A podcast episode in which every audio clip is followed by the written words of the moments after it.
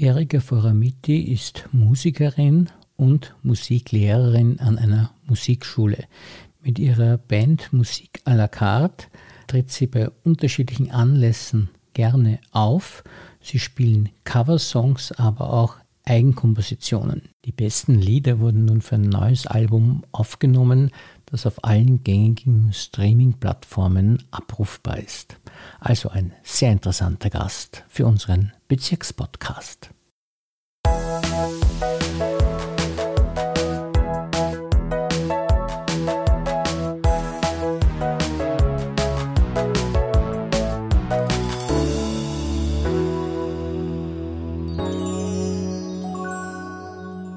Herzlich willkommen, liebe Frau Faramiti, und vielen Dank, dass Sie sich für uns Zeit genommen haben. Vielen Dank für die Einladung. Sie sind Musikerin und Musiklehrerin und haben jetzt ein großes Projekt gerade vor sich. Äh, die nächste CD kommt raus. Können Sie mal da was erzählen darüber? Ja, genau. Ein Herzensprojekt von mir. Die CD wird wahrscheinlich Ende Oktober erscheinen. Sie heißt Lost in Green. Ich habe lange daran gearbeitet, sowohl am Musikschreiben als auch am Musik zusammenfinden. Und auch die Aufnahme hat äh, sehr viel Zeit in Anspruch genommen. Es sind viele Eigenkompositionen drauf, sowohl von mir als auch von meinem Mann. Und dann ein paar Nummern, die ich mit meiner Band wert gefunden habe, aufzunehmen. Meine beiden Kollegen, das ist mir auch ganz wichtig zu erwähnen, die mich da begleitet haben, die begleiten mich schon unendlich lange in meinem musikalischen Tun und die sind mir auch privat sehr ans Herz gewachsen. Das äh, sind äh, der Charlie Schweiger, der am Klavier und an der Stimme spielt, und der Stefan Buxhofer, der sowohl Stimme als auch Trompete und Flügelhorn macht. Und so bewegen wir uns zu dritt in der Musik als Band à la carte. Wir haben schon sehr viele Veranstaltungen gemeinsam gespielt. Wir haben begonnen äh, mit Geburtstagsfeiern, Hochzeitsfeiern, und haben dann im Laufe der Zeit immer mehr eigenes entwickelt. Und als die ersten Konzerte gekommen sind, haben wir das ein bisschen perfektioniert, vor allem die Dreistimmigkeit. Ja, und es macht wahnsinnig großen Spaß. Jeder von uns hat sehr viel auch nebenbei an musikalischen Projekten. Wir haben uns als Gruppe immer wieder zusammengefunden, ohne das zu planen. Es war einfach dieser Zusammenhalt und das gemeinsame musikalische, lange musikalische Tun, das uns so zusammenschweißt. Sie haben jetzt gesagt, Kollegen. Sind also Kollegen aus der Musikschule, wo Sie unterrichten? Nein, diese beiden sind nicht aus meiner Musikschule. Beide auch als Lehrer tätig. Natürlich ein sehr gutes Standbein, wenn man Künstler ist, um das Leben zu finanzieren. Der Trompeter unterrichtet an einer anderen Musikschule und der Keyboarder an einer AHS-Musikunterricht. Klingt das eigentlich ein bisschen in die Schule auch hinein, die Kreativität? Also in der Musikschule wahrscheinlich leichter als in der AHS, dass man da diese künstlerische Tätigkeit auch in den Unterricht einfließen kann oder ist das gar nicht? Ja, das ist äh, teilweise schon so. Ein ganz großer, ich spreche jetzt von meiner Lehrtätigkeit als Stimmbildnerin und Gesangslehrerin. Ein großer Teil ist natürlich sehr stark von meinem eigenen musikalischen Tun beeinflusst, von meinem eigenen Werdegang, von meinen Erfahrungen. Natürlich gibt man weiter, was einem selbst weitergeholfen hat und wichtig ist. Zum anderen Teil ist die Stimmbildung ein großes Feld, das ich separat gelernt habe, wo ich zwar selbst auch profitiert habe, sehr profitiert habe, aber ich sehe das schon als zwei sehr unterschiedliche und zwei eigenständige Bereiche. Machen die dann auch Konzerte, die Schüler? Absolut. Ja, also ich habe das Glück, dass ich wirklich schon sehr, sehr viele sehr begabte junge Schüler begleiten durfte, die jetzt schon ihre eigenen Projekte haben, Musik veröffentlichen, weitergegangen sind ins Studium oder auch privat singen auf Hochzeiten, was auch immer. Also da ist schon im Laufe der Jahre ein sehr großes Feld an jungen Musikern, durch meine Hände gegangen.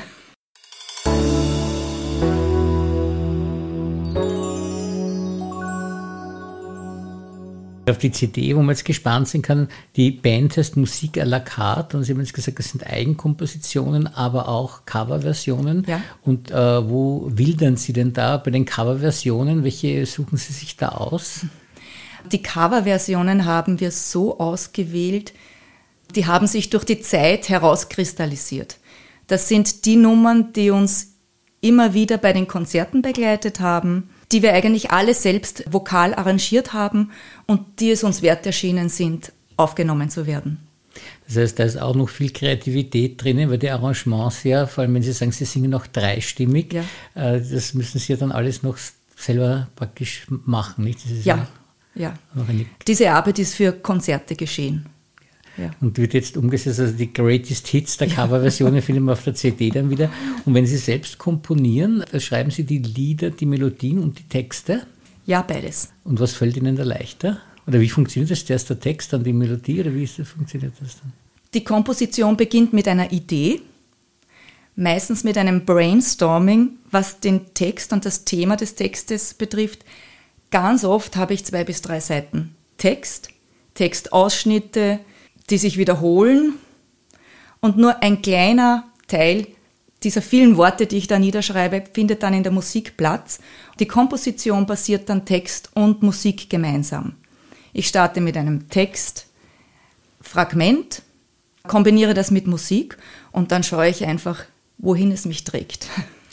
Man sagte, dass Text ja auch wie Musik ist, weil es rhythmisch ist und ich nehme an, das sind auch wahrscheinlich gereimt, die Texte dann auch, nicht, die Sie verwenden? Ja, zum Großteil, ja. Zum Großteil.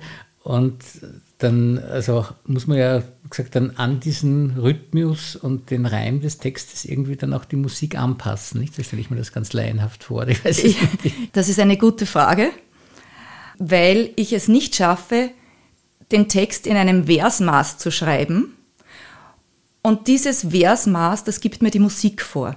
Das heißt, Sie haben zuerst dann doch die Musik, wo Sie sagen, in diese Musik muss ich den Text jetzt ja. irgendwie hineinbringen. Das genau. ist interessant. Ja. Genau.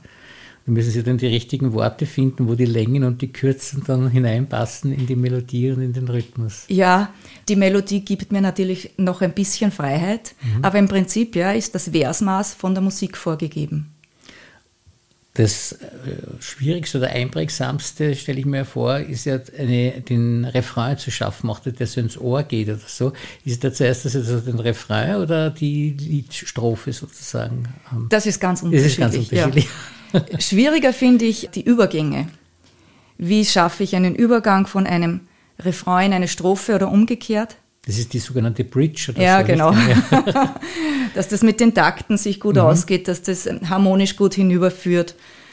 Das finde ich sehr schwierig, dass sich vielleicht auch der Rhythmus in der Melodie ein bisschen ändert und trotzdem nicht auseinanderfällt. Das sind die Dinge, die dann sozusagen im Handwerk erledigt werden müssen oder mit Handwerk.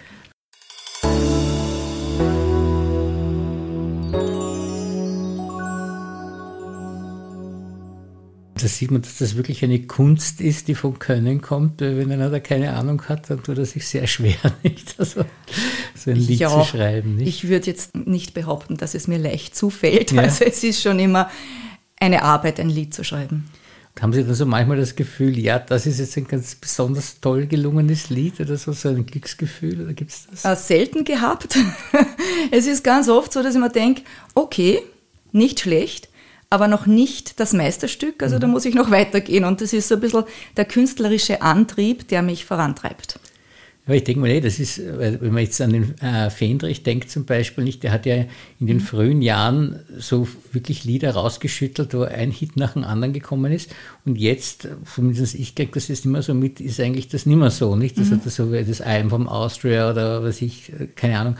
Und es dürfte so wirklich nicht leicht sein, so ein wirklich tolles Lied zu schreiben. Das ja, so also Lebensereignisse, wenn man jetzt nicht? Den Fendrich hernimmt, also da sind schon ganz großartige Songs dabei. Vielleicht war auch die Zeit gekommen, dass er gesagt hat, das, was ich zu sagen habe, habe ich gesagt. Ich weiß es nicht. Naja, aber es ist die, das muss man ganz ehrlich sagen, die, die äh, CDs, die jetzt dann später rausgegeben hat, waren dann nicht mehr diese Gassenhauer, sage ich jetzt einmal, wie die ersten, nicht? Also mhm. das, und das ist ja bei vielen so, nicht? Habe ich das Gefühl, dass diese kreative Phase einen gewissen Abschnitt des Lebens ist und dann kommt nicht mehr so viel Großartiges, aber Lieder schon, nicht? Aber nicht mehr, und darum dürfte es nicht so leicht sein, so wirklich großartige Lieder ja. zu schaffen. Nicht?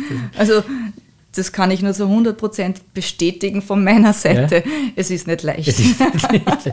Aber es ist schön, wenn man es probiert. Nicht? Und, und, man sieht auch dann, das ist ja auch ihr Vorteil beim Konzert, dass sie dann immer schauen können, kommt das gut an, weil sie werden wahrscheinlich Eigenkompositionen auch spielen bei den äh, Auftritten, ja. nicht? Ja, immer zu fragen, ob das gut ankommt, ist, glaube ich, eine Einbahngasse. Ich glaube nicht, dass die Reaktion des Publikums immer ein Leitfaden dafür sein sollte, wie man weitermacht. Ja. Ja, das ist, das ist sehr anspruchsvoll gedacht, nicht? Weil natürlich sagt man, man soll nicht nur auf das Publikum horchen, sondern auch auf das eigene Gefühl, ist das jetzt ein schönes Lied, das genau aus mir herausgekommen ist und gut passt. Nicht? Also das, das befriedigt da wahrscheinlich, dass man sich immer überlegt, na, kommt das gut an, also nur fürs Publikum zu komponieren. Ja, nicht? Ja. Also, verstehe ich schon den Ansatz. Also das hat schon was für sich. Diese Band heißt à la carte mhm. und dann haben Sie auch die Gruppe Bad Teachers, ja. das ist jetzt aber eine andere Gruppe, nicht? Ja, genau. Diese Gruppe ist eigentlich aus einem Spaßanlass heraus entstanden. Es ist ein Konzert angestanden, ich habe Musiker gebraucht und habe mir gedacht, dann frage ich einfach meine Kollegen. Dieses Bad Teachers Programm ist noch nicht oft gespielt worden. Wir hoffen auf ganz viele Auftritte, die noch kommen werden. Das macht einfach Spaß. Und da gibt es zu 100% Covers. Da machen wir Funk. Mhm. Und Bad Teachers, ist da irgendwie der Name auch Programm? Oder wie drückt sich das aus beim Konzert, dass Sie da als Bad Teachers rüberkommen? Ja, das hat eine Eigendynamik entwickelt. Es war so, ich habe einen Konzerttermin bekommen. Ich dachte mir, ich frage meine Kollegen. Dadurch hat sich der Name entwickelt und dann natürlich auch die Moderation in diese Richtung. Also es war schon spaßig. Sind Sie da irgendwie anzogen, so wie Bad Teachers? Natürlich. Also, ne, das ist schon lustig. Ja.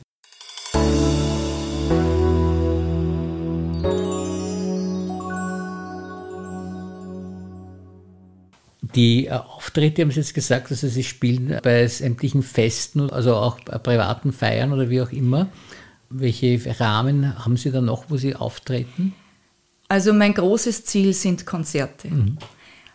Geburtstagsfeiern, Hochzeitsfeiern habe ich eigentlich jetzt ganz hinten angereiht.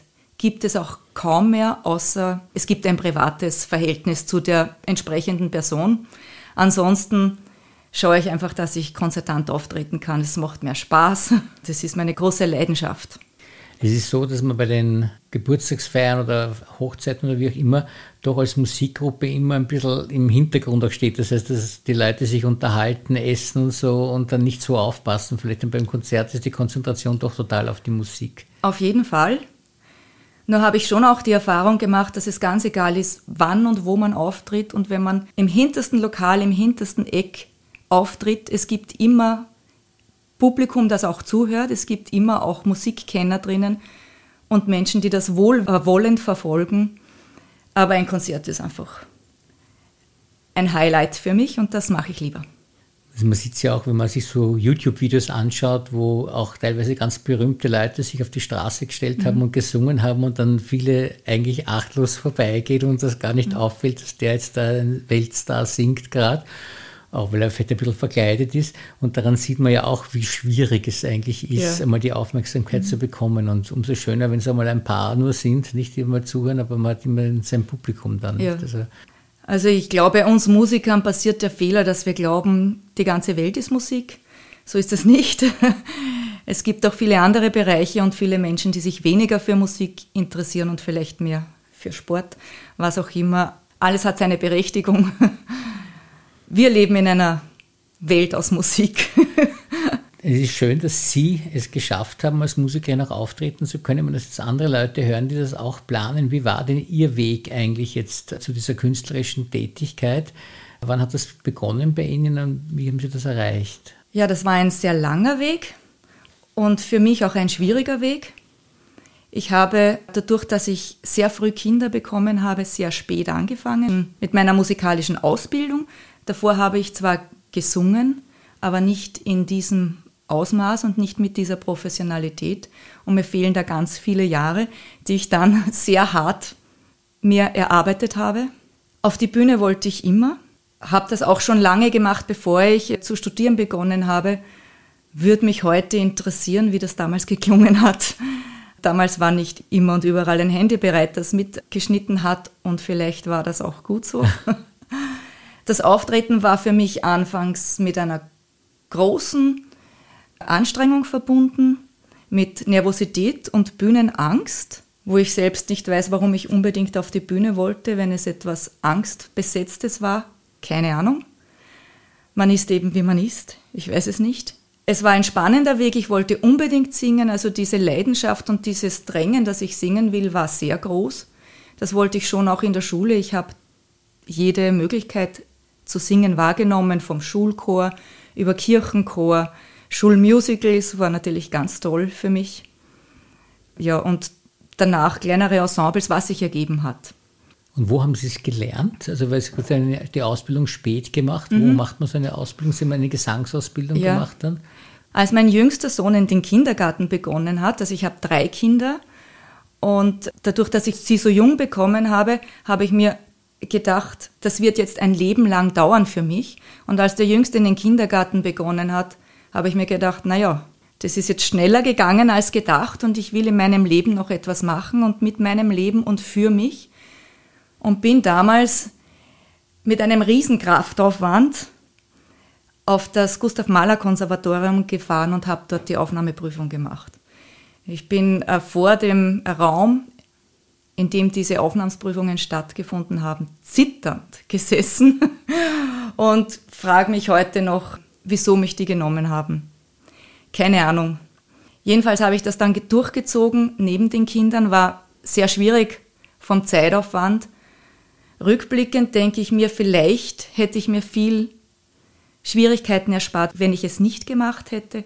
Andererseits weiß ich genau, ich hätte es ewig bereut, wenn ich es nicht probiert hätte. Und heute natürlich freue ich mich extrem darüber, dass ich das noch geschafft habe.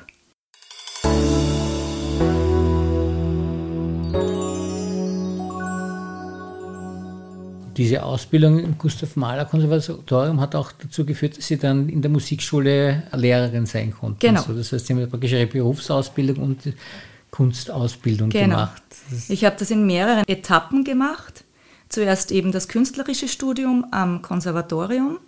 Dann habe ich nach einigen Jahren das IGB-Studium nachgemacht, weil mich das an der Musikschule in eine bessere Lohnstufe gebracht hat. Und bei diesem IGB-Studium habe ich dann die Chance bekommen, das Masterstudium zu machen. Das habe ich auch noch gemacht. Das war extrem anstrengend, extrem fordernd und ich habe nirgends so viel gelernt wie in diesem Studium. Bin froh, dass ich es gemacht habe. Bin froh, dass ich es fertig habe. Bin froh, dass ich es nicht noch einmal machen muss. Und Sie müssen einen sehr netten Mann haben, weil der das alles mehr oder weniger mitgetragen hat und gesagt hat, nicht, dass Sie arbeiten gehen sollen oder so, sondern Sie sollen die Ausbildung machen. Also ja. ja. ja, der hat das akzeptiert. Er ist auch Musiker, mhm. hat vielleicht auch diesen Drang verstanden, dass ich das machen will und hat zum Teil auch gesehen, er würde mir und meinen Träumen im Weg stehen. Und das finde ich auch ganz grandios, dass er das unterstützt hat. Ja, das ist eine, wirklich eine schöne Lebensgeschichte, die sie haben, weil er so erfolgreich war und, und alles so gepasst hat, obwohl es gar nicht einfach war, nicht mit mhm. den, neben den Kindern das zu schaffen. Da können sie wirklich sehr, sehr stolz sein. Und die Musikalität, wann haben Sie die, weil Sie gesagt haben, Sie haben immer gesungen. Und ich habe zum Beispiel auch immer als Kind gern gesungen und mit die Volksschullehrerin dann immer gesagt, ich soll nur Mundbewegungen machen und nicht singen, weil ich immer falsch gesungen habe. Und Sie dürften aber dann doch sehr gut gesungen haben von Anfang an. Wann haben Sie denn das gemerkt, dass Sie so gut singen können? Also ich kann mich erinnern, in der Volksschule war es damals noch so, dass die Notengebung in Musik so passiert ist, dass jeder aufstehen musste und ein Lied vorsingen musste. Das ist natürlich aus heutiger pädagogischer Sicht ein bisschen fragwürdig, aber das war damals so. Und da ist so der Reihe nach, hat jeder sein, ist ihm aufgestanden, hat sein Lied gesungen und ich bin dort gesessen und habe mir gedacht, wann komme ich endlich dran? Ich habe also mitgezählt. Dann war ich endlich dran, bin aufgestanden und habe mit Riesenfreude mein Lied gesungen.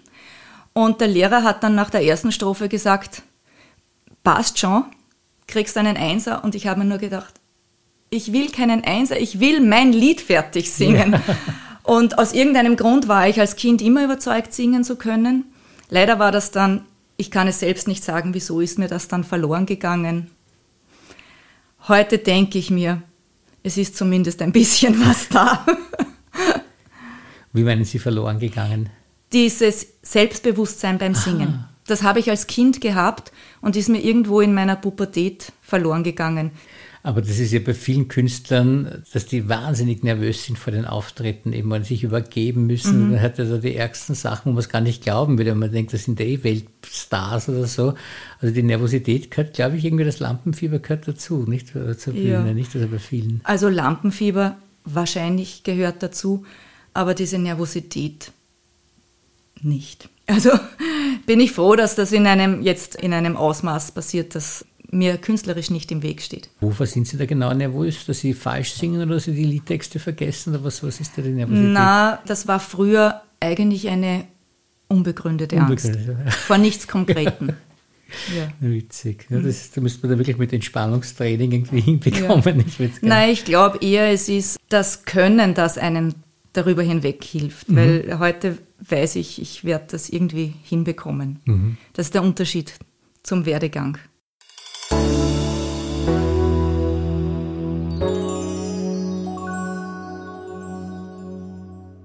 Ja, da sieht man, dass wirklich viel Schweiß auch dahinter steckt. Mhm. Nicht, also es ist nicht, das fliegt ja nicht alles zu, sondern man muss sich vieles auch erarbeiten. Ja, zum Abschluss jetzt noch unseren Fragebogen. Was ist denn Ihre Lieblingsmusik? Meine Lieblingsmusik ist sehr breit gefächert. Ich bin schon sehr jazzaffin, mag aber auch alles, eigentlich die ganze Popularmusik. Ich würde die Frage eher so beantworten, dass ich sage, was mir nicht so gefällt, ich bin eher heikel bei Metal, weil es mich unruhig macht. Ich bin ein unruhiger Mensch. Mhm. Das bringt mich noch einmal so mehr in meine innere Unruhe, das mag ich nicht so gern. Und so diese ganz schweren Opern, mhm. da bin ich dann eher nicht so dabei, aber ansonsten alles. Alles. Und ein bevorzugter Film, den Sie gern haben? Ja. Meine Cousine hat mich mit, ich glaube, 13 Jahren, also eigentlich viel zu früh, mit ins Kino genommen die ist einiges älter als ich, und hat sich mit mir jenseits von Afrika angeschaut.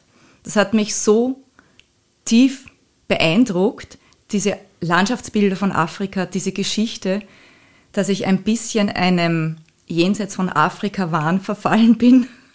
Und es gibt sogar ein Lied, das ich zu diesem Thema geschrieben habe, das ist aber noch unveröffentlicht, das kommt hoffentlich bald einmal. Das ist der Film mit dem Brandauer, nicht? Ja, genau. Und Meryl Streep. Ja, ja, ja, das ist sicher ein toller Film. Und ein Buch, können Sie empfehlen? Ich habe jetzt nicht so ein ausgesprochenes Lieblingsbuch, aber ich bekomme immer sehr viel Literatur von meinem Mann empfohlen, der ja daneben, dass er Musiker ist, auch Germanist ist. Und ein Buch, das mir jetzt spontan einfällt, das ich in letzter Zeit gelesen habe, das mir sehr gut gefallen hat, war Die große Liebe von Hans Orteil, weil ich immer auf der Suche bin nach Büchern, die nicht so negativ sind, also wo das Positive im Vordergrund steht und das ist einfach ein wunderschönes mhm, Buch. Eine schöne Empfehlung. Eine Lieblingsfarbe? Lieblingsfarbe? ja, die Farbe, die ich mein Leben lang abgelehnt habe, hat sich durchgesetzt. Ich habe eine sehr große Affinität zu Flieder und Rosa. Interessant. Ein bevorzugtes Lokal, das Sie empfehlen könnten? Absolut. Ja. Es gibt im Melk die Kalmuck Bar die ist sehr nahe an der Musikschule und da verbringe ich sehr viel Zeit. Mhm. Das ist ein muss jetzt, wenn man nach Melk kommt. Ja, absolut, absolut, genau. Den Urlaubsort, wenn Sie so schön wohnen wie in Melk, da wird es gar nicht leicht sein, wo auf Urlaub zu fahren. Ja, ich wohne in Pöchlern, ich Aber unterrichte in Melk. Mhm. Ja, Urlaub in den letzten Jahren Rovin. Rovin ist einfach eine wunderschöne Stadt, die mir meine Kinder empfohlen haben. Ja, das habe ich lustigerweise unlängst auch gehört, dass Rovin, wie gesagt, dann immer darauf, dass ich auch, Rovin mir gut gefällt, nicht immer nach Grado fahre, auch, das ist auch so eine, also eine schöne ja, Altstadt, ja. hat das, aber Rovin ist ja. natürlich oft nicht. Ja, das würde ich schon sehr nahelegen und sehr ans Herz legen. Wenn Sie den Satz ergänzen müssten, ich bin? Ich bin in vielen Jahren die geworden, die ich heute bin. Das ist wirklich eine schöne Leistung, nicht? dass man an sich arbeitet und ein Ziel hat und dann sagt, ja, jetzt habe ich es erreicht, eigentlich, jetzt bin ich so, wie ich sein will. Das sollte eine Idee für viele sein. Ja, ja und Lebensmotto, haben Sie da eins? Lebensmotto ist eigentlich für mich, ist, mein oberstes Ziel ist, glücklich zu sein. Mhm. Alles, was ich mache, auch die Musik, ist diesem Motto unterworfen. Sehr, sehr sinnvoll eigentlich. Ja, ich glaube, relativ normal, Dieses aber ich habe es halt konkret formuliert für ja. mich. Und eine Frage, die wenige gern beantworten wollen, aber Sie haben gesagt, Sie möchten es beantworten. Mit welchen Prominenten würden Sie gerne einen Tag ja. Alle, die mich kennen, wissen das. Aha. Ich würde schon wirklich gerne einen Tag mit Gregory Porter verbringen. Ein Privatkonzert für mich wäre natürlich ein Wahnsinn. Das ist die ultimative Stimme für mich. Mhm. Würden Sie vielleicht auch ein Duett singen mit ihm oder so? Oh. Eine Schlagzeile, die Sie gerne über sich lesen möchten? Ja, in meiner Eitelkeit als Sängerin möchte ich natürlich gerne lesen, dass ich eine grandiose Sängerin bin. So unbescheiden bin ich da. also das wünsche ich Ihnen von ganzem Herzen. Vielen, vielen Dank für dieses wirklich sehr interessante Gespräch. Gerne, ich sage danke.